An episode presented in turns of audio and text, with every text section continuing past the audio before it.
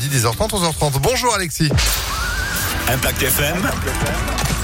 Le pronostic épique. C'est sur 2875 mètres et au trot que va se courir notre Quintet Plus aujourd'hui sur l'hippodrome d'Anguin-les-Bains des 13h50. Épreuve où nous allons retenir le numéro 14, Flic à Julerie, incontournable en pareille société. Cheval qui reste sur une troisième place, une seconde place et puis trois victoires dernièrement également. C'est le favori tout indiqué de cette épreuve malgré les 25 mètres de recul. Le 14 en tête viendra ensuite l'As piloté par Eric Raffin qui reste lui aussi sur une bonne prestation. Viendra ensuite le 16, French Way of Life, bien connu des quintés, déféré et avec Johan Le Bourgeois.